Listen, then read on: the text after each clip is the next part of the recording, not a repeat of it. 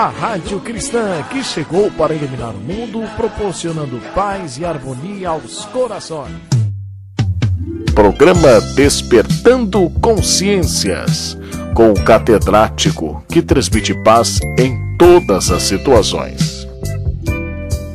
Nesta oitava edição do programa Despertando Consciências, veiculado pela Rádio Ilumina diretamente de seus estúdios em Aracaju, estaremos apresentando, além dos blocos permanentes, procuramos também trazer novidades que comporão cada edição. Por exemplo, em estudo e pesquisa do Espiritismo no Brasil, vemos dando prioridade à Casa Máster dos Espíritas no país, a FEB, Federação Espírita Brasileira. Porém, a partir desta edição, iremos abordar sempre que apareça uma novidade, uma descoberta, um fato histórico digno de ser divulgado principalmente pelo legado que deixou para a posteridade. Desta vez, o fato histórico veio aqui do vizinho estado da Bahia. Trata-se de Olímpio Teles de Menezes, pelo pioneirismo de suas ações na divulgação do espiritismo nascente em terras brasileiras nos idos do século XIX. Dentro de mais alguns instantes estaremos narrando como aconteceu. O entrevistado desta edição é o nosso estimado amigo e irmão Dr. João Batista Medeiros, espírita convicto, orador fluente e muito requisitado pelas instituições espíritas da capital interior para palestras e seminários. Vice-presidente da Federação Espírita do Estado nas duas últimas gestões, Mauro Lourdes e Glicenita, possuidor de duas graduações, Agronomia e Direito, advogado atuante na comarca de Aracaju e também em outras comarcas do estado. Ouviremos agora o nosso tradicional intervalo musical com a cantora Paula Zanf de São Paulo, envolvendo a todos pela sua magnífica voz interpretando Paz dos Anjos. Consta do seu CD intitulado Paz. Solicitamos ao companheiro que está no comando da mesa técnica da emissora rodar o CD.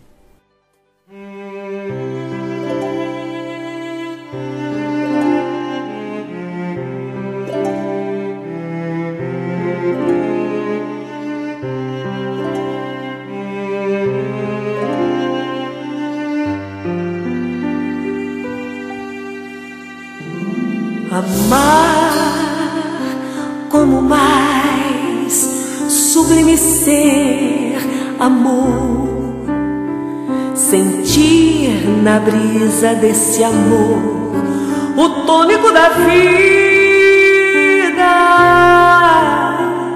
Amar é dar-se inteiro, enfim. Sim, ser guardião da alma tão querida. Amar encontrar a mansidão e a paz, é transformar uma cantada em bela sinfonia. Amar, negar a própria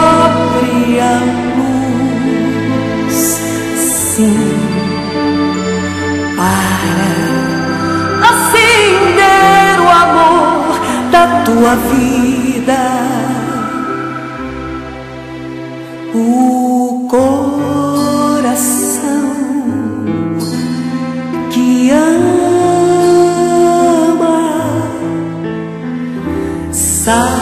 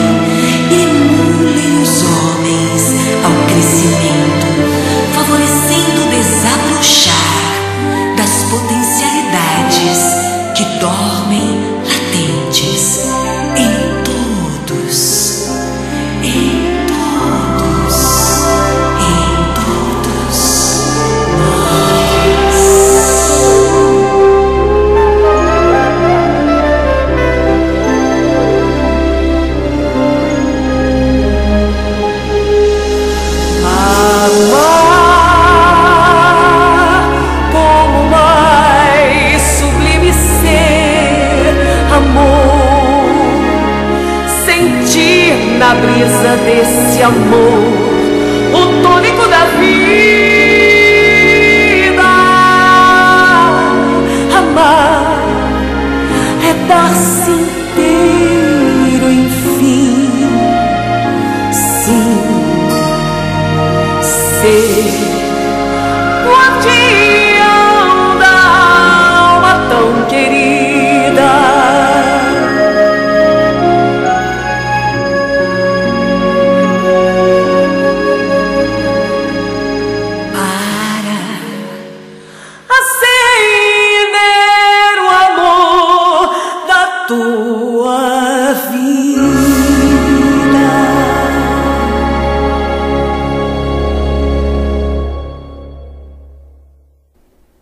Chegou o instante de darmos sequência ao estudo Pesquisa sobre o Espiritismo no Brasil. Hoje, no seu quinto capítulo, e como formamos há poucos instantes, trouxemos a novidade que é a inserção de um pioneiro dos primórdios do Espiritismo em nosso país. Estamos falando de Olímpio Teres de Menezes, trabalho do pesquisador Carlos Bernardo Loureiro, com o sugestivo título A um Espírito de Escola. Luiz Olímpio Teres de Menezes nasceu na cidade de Salvador aos 26 de julho de 1825 e desencarnou no Rio de Janeiro, pobre e esquecido, em 1893.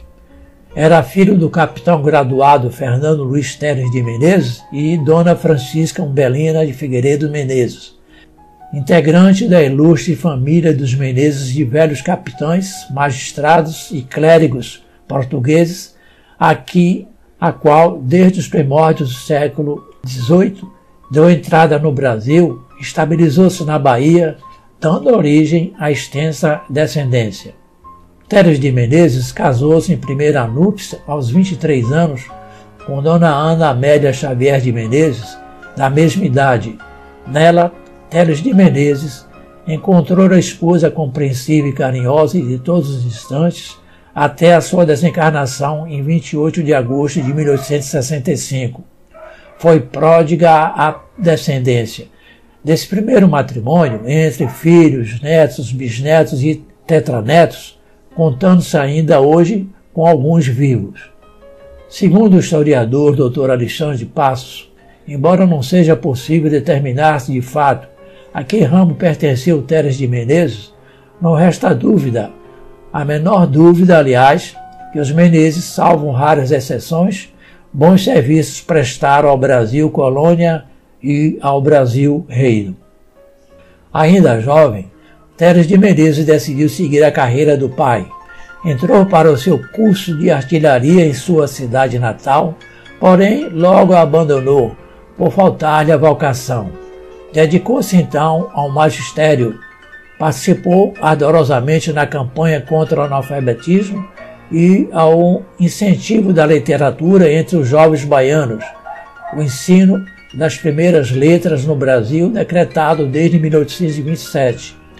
Ainda não era bem aceito pelo povo, como não era o próprio deste sendo exigida muita renúncia e abnegação. Por vários anos, Teres de Menezes foi professor de instrução primária e de latim, apreciador do purismo gramatical, publicou um compêndio a que deu o título de Ortoépia da Língua Portuguesa.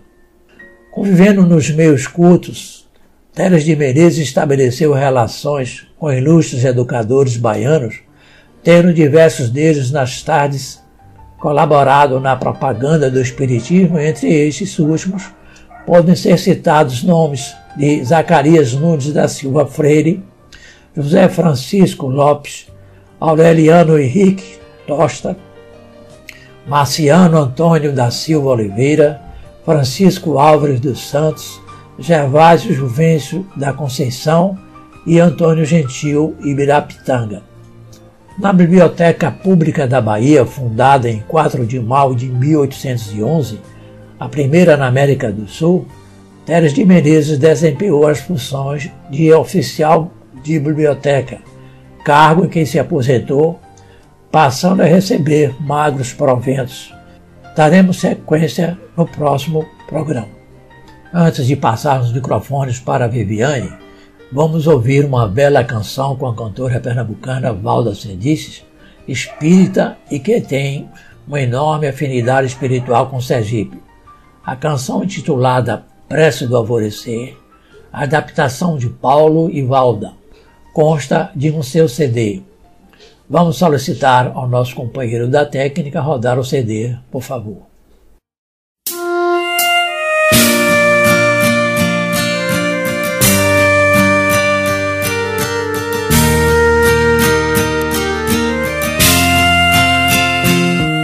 Senhor,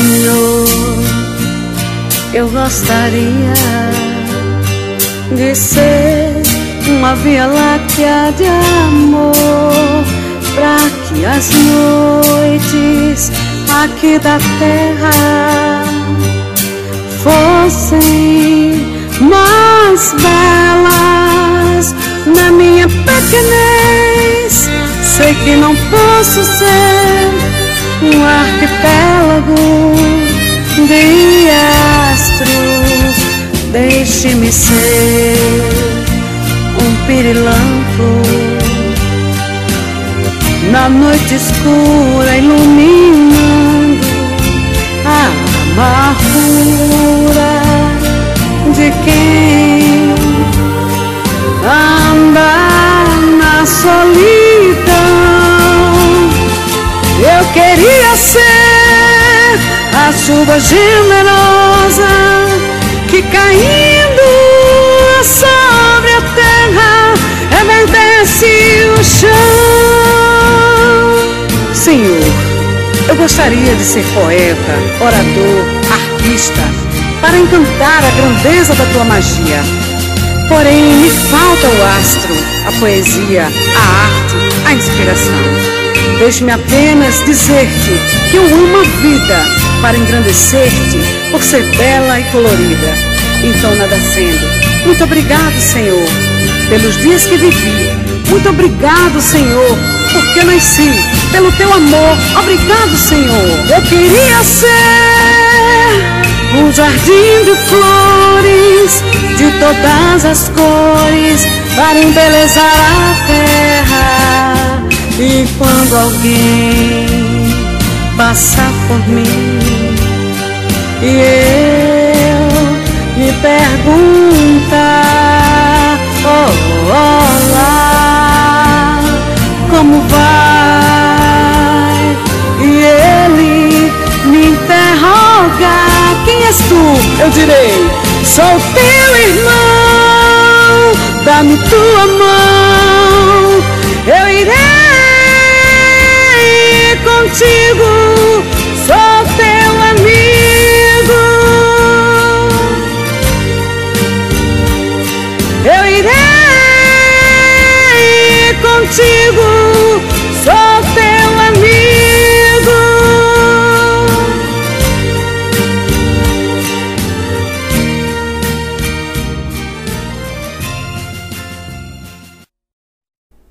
colega Viviane está retornando com a apresentação de mensagens e, segundo nos informou, é uma importante reflexão. Viviane, por favor. Curiosidades históricas. A prece de Cáritas, sua origem. Segundo alguns historiadores, trata-se de uma prece psicografada, ditada por um espírito que se denominava Carita ou Caritas, na véspera de Natal de 1783 por meio da mediunidade de Madame Creio, membro de um círculo espírita de Bordeaux, na França. Madame Creio, embora desconhecida na atualidade, apresentava significativa riqueza cultural e moral. Os maiores nomes da poesia francesa escreveram por seu intermédio, tais como Lamartine, André Crane, Saint-Beuve, Alfred de Musset, Edgar Allan Poe, Espírito de Verdade, Alexandre Dumas, Lacordaire, Lamennais, Pascal, Fenelon e muitos outros. Quem foi Carita? De acordo com os dados disponíveis, Carita teria sido uma jovem chamada Irene, martirizada em Roma no ano 305, quando das perseguições aos cristãos, a mando do imperador Diocleciano, segundo consta na Revista Espírita de 1862, página 52, na qual Allan Kardec transcreve uma mensagem de Carita que teria sido Santa Irene. Allan Kardec inseriu várias mensagens de Carita em O Evangelho segundo o Espiritismo e na Revista Espírita, que versam sobre a fraternidade, a solidariedade e a caridade.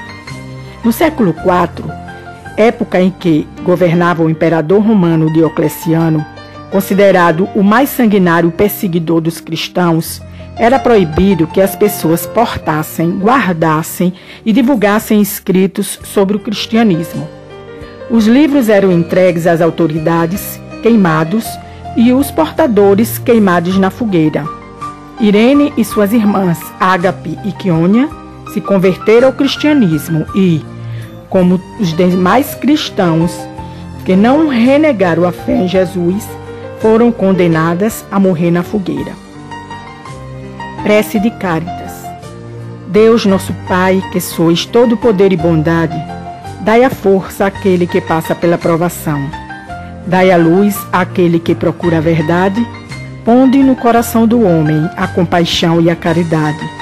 Deus, dai ao viajor a estrela guia, ao aflito a consolação, ao doente o repouso.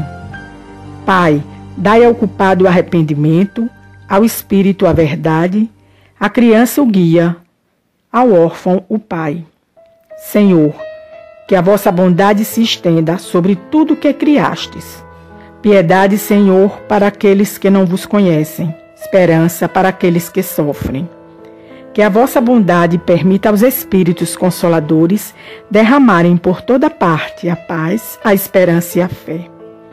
Deus, um raio, uma faísca do vosso amor pode abrasar a terra Deixai-nos beber nas fontes desta bondade fecunda e infinita, e todas as lágrimas secarão, todas as dores acalmar-se-ão.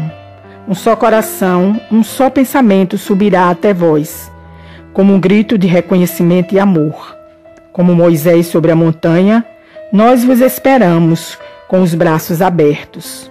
Ó poder, ó bondade, ó beleza, ó perfeição e queremos de alguma sorte alcançar a vossa misericórdia. Deus, dai-nos a força de ajudar o progresso, a fim de subirmos até vós.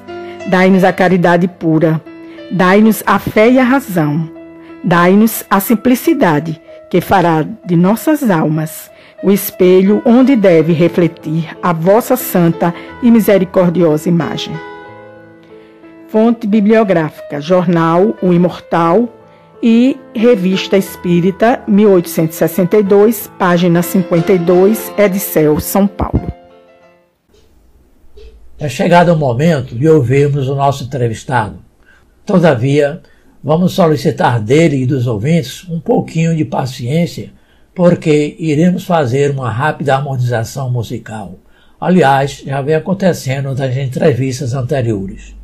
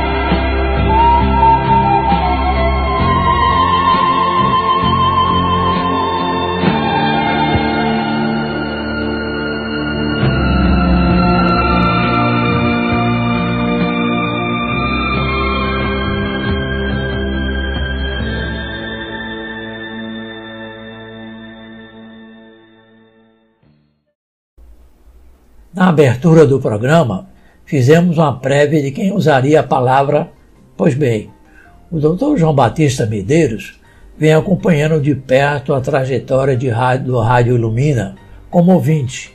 Entretanto, o convidamos para vir ao programa a fim de trazer a sua mensagem. Estudioso que é do Espiritismo, foi buscar em O Livro dos Espíritos, mais precisamente nas questões 400 a 450, as suas análises e reflexões que vai repassar para os nossos ouvintes. Doutor João Medeiros, os microfones são seus, por favor. Olá, o nosso assunto é emancipação da alma. Encontramos no Livro dos Espíritos, mais precisamente no livro 2, capítulo 8, nas perguntas de 400 a 455. A doutrina espírita nos ensina que durante nossa encarnação ficamos presos à matéria durante um determinado tempo. E esta ligação termina com o desencarne, ou seja, com a morte do corpo físico. Após essa separação, a alma pode se libertar parcial e momentaneamente do corpo. E é isso que a doutrina espírita chama de emancipação da alma. Em outras palavras, é o desprendimento do espírito encarnado, possibilitando-lhe afastar-se temporariamente do corpo. Podemos, poderíamos então indagar: e como acontece a emancipação da alma? Principalmente pelo fenômeno dos sonhos, da sonolência, da dupla vista, do sonambulismo natural ou magnético e do êxtase.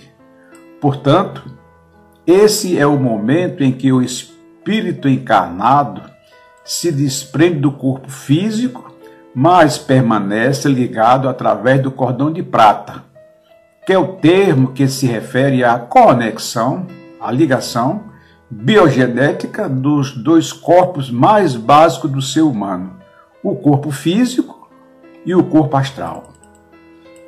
E como o cordão de prata é energético, não há perigo de se romper numa projeção, naquela experiência fora do corpo, e possui uma extensibilidade infinita, pode-se esticar a uma distância inimaginável. Nós dormimos um terço de nossas vidas e o sono, além das propriedades restauradoras da organização física, concede-nos possibilidade de enriquecimento espiritual através das experiências vivenciadas enquanto dormimos. Os sonhos espíritas, isto é, naqueles em que nos liberamos parcialmente do corpo e gozamos de maior liberdade, são os retratos de nossa vivência diária e de nosso posicionamento espiritual. Refletem de nossa realidade interior o que somos e o que pensamos. Como falei no início, você vai encontrar esse assunto pormenorizado no O Livro dos Espíritos, mais precisamente no livro dos no livro segundo, capítulo 8, Emancipação da Alma, e que traz no título 1, O sono e os sonhos, nas perguntas de 400 a 412. Lá você vai saber por que o espírito jamais fica inativo. Durante o sono, ele percorre o espaço e entra em a relação mais direta com os outros espíritos. No relato bíblico, em Mateus, capítulo 2, versículo 19 a 23, José foi advertido por um anjo que lhe aparece em sonho e lhe diz para escapar para o Egito com o filho. Lembra-se? No item 2, denominado Visitas Espíritas entre Vivos, nas perguntas 413 a 418, durante o sono, visitar amigos, parentes, pessoas conhecidas é tão comum que realizamos isto quase todas as noites. No item 3, transmissão ao culto do pensamento, nas perguntas 419 a 421, é dito que há entre os espíritos que se afinam uma comunicação de pensamentos que faz com que duas pessoas se vejam e se compreendam sem a necessidade de, dos signos exteriores da linguagem. Poderia dizer-se que elas falam a linguagem dos espíritos. Trata-se de uma percepção oculta, pois acontece em nível mental. É aquele caso. Uma pessoa chega, fala algo para você e você diz: Fulana, eu estava pensando justamente nisso. Há, nesse momento, aquela interação interespíritos. O item 4, letargia, catalepsia e morte aparente. Você encontra nas perguntas 422 a 424. Letargia é um estado de inconsciência onde a pessoa aparenta estar em sono profundo e perde totalmente a capacidade de responder aos estímulos externos. Do ponto de vista clínico, o paciente apresenta os seus sinais vitais baixos, com a, com a pulsação, respiração e batimentos cardíacos praticamente imperceptíveis. Igualmente, apresenta falta de rigidez nos músculos e a dilatação das pupilas, que não reagem sequer ao estímulo da luz. Aparentemente, no estado letárgico, o paciente está em profunda inconsciência, como se estivesse num sono profundo ou, em alguns casos, morto. Antigamente, devido à escassez dos recursos médicos, muitos pacientes em estado de letargia eram dados como mortos e enterrados.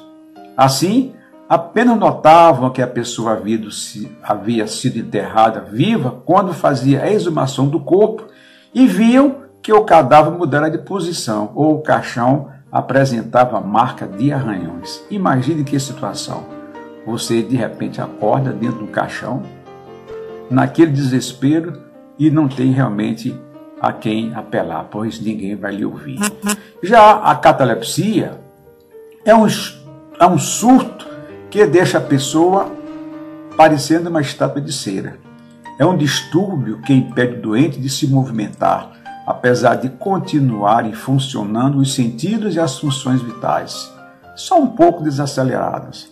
O ataque cataléptico pode durar de minutos a alguns dias, e o que mais aflige quem sofre da doença é ver e ouvir tudo o que acontece em volta, sem poder reagir fisicamente. A letargia é sempre natural, a catalepsia é às vezes espontânea, mas pode ser provocada e desfeita artificialmente pela ação magnética. Considerando-se que, em ambas as condições, a paralisia total ou parcial, a pessoa apresenta um quadro que popularmente foi alcunhado de morte aparente. Algumas narrativas bíblicas fazem menção àquilo que pode ser considerado catalepsia. Por exemplo, a ressurreição de Lázaro, relatado por, como um dos milagres de Jesus em João, capítulo 11, versículo 1 a 46. Lembra que Jesus traz Lázaro de volta à vida depois de quatro dias de sepultamento. Na verdade, Jesus sabia que Lázaro não estava morto e, usando de seu magnetismo, que era possuidor, fez atuar sobre determinados órgãos de Lázaro, revigorando-lhe a vida, pois ali se tratava de catalepsia.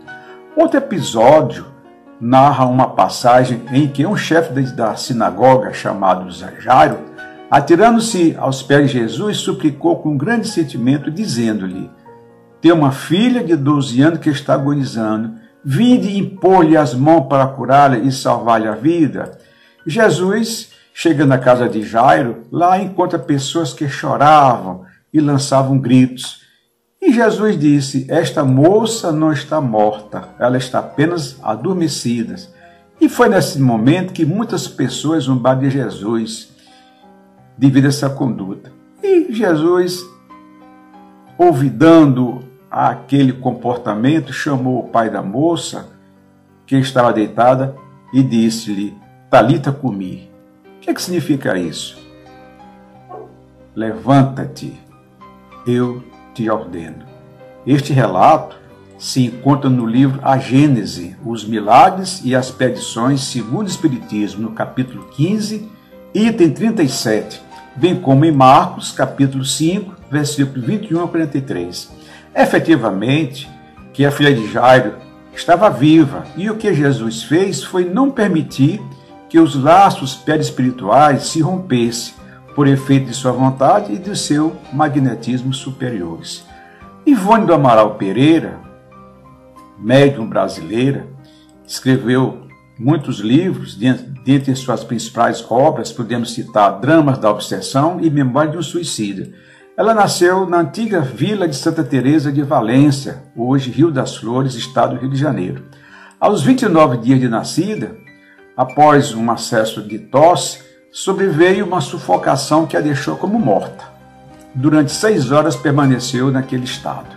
O médico e o farmacêutico atestaram morte por sufocação.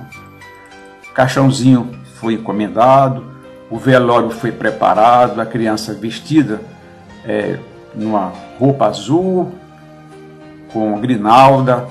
A mãe, muito triste vendo aquela cena, a sua filha imóvel, dada como morta, se retirou um aposento, onde fez uma sincera e fervorosa prece a Maria de Nazaré, pedindo para que a situação fosse definida, pois não acreditava que a filha estivesse morta. Instante depois, a criança acorda aos prantos. Todos os preparativos foram desfeitos. O funeral foi cancelado e a vida seguiu seu curso normal. Vale lembrar que Ivone nasceu no dia 24 de dezembro de 1900 e desencarnou no dia 9 de março de 1884, aos 83 anos de idade. E no caso mais recente, em novembro de, mil, de 2014, uma polonesa de 91 anos, chamada Janina, despertou dentro de um saco no necrotério de Ostrov, no leste da Polônia.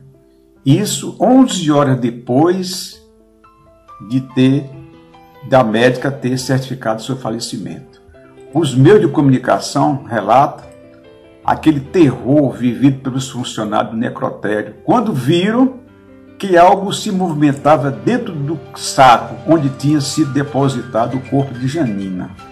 A médica, CIS, profissional que certificou o falecimento da mulher, assegurou que estava totalmente convencida de que a idosa havia morrido. Ela disse: não havia pulso, não havia sinais de respiração e nem ritmo cardíaco. A um jornal local, a médica disse: seus olhos estavam muito abertos, mas não eram sensíveis à luz, e confessou estar envergonhada por ter expedido o certificado de falecimento de uma paciente que ainda estava viva. Não há explicação, lamentou a doutora. Com certeza, isso não será mais possível no dia de hoje, pois já existem equipamentos tecnológicos que, quando corretamente utilizados, não falham ao definir os sinais vitais e permitem atestar o óbito com precisão. Apesar de a ciência médica afirmar que o cérebro suporta pouco mais de 5 minutos sem oxigenação e raramente deixa de apresentar graves consequências, o espírito Bezerra de Menezes nos fala da catalepsia espiritual, com o afrouxamento dos laços do perispírito, que pode durar de segundos a muito tempo, o que nos traz compreensão às narrativas dos evangelhos e que nos leva a meditar sobre as palavras de Jesus. Num próximo encontro, nós vamos falar sobre o sonambulismo, êxtase e dupla vista. Muito obrigado. Chegamos ao final de mais um programa Despertando Consciências pela Rádio Ilumina. Agradecidos e recompensados estamos pelas valiosas reflexões que trouxe o nosso querido amigo Dr. João Medeiros. Esperamos tê-los em outras ocasiões. Aos diletos ouvintes que estiveram na cola da Rádio Ilumina, acreditamos que o assunto tenha deixado a todos plenamente satisfeitos pelos esclarecimentos apresentados. Aos ouvintes que nos acompanharam, desejamos uma próxima semana com muita luz e paz, junto aos familiares, colegas e amigos. Até a, próxima semana, com a permissão do excelso Pai Divino.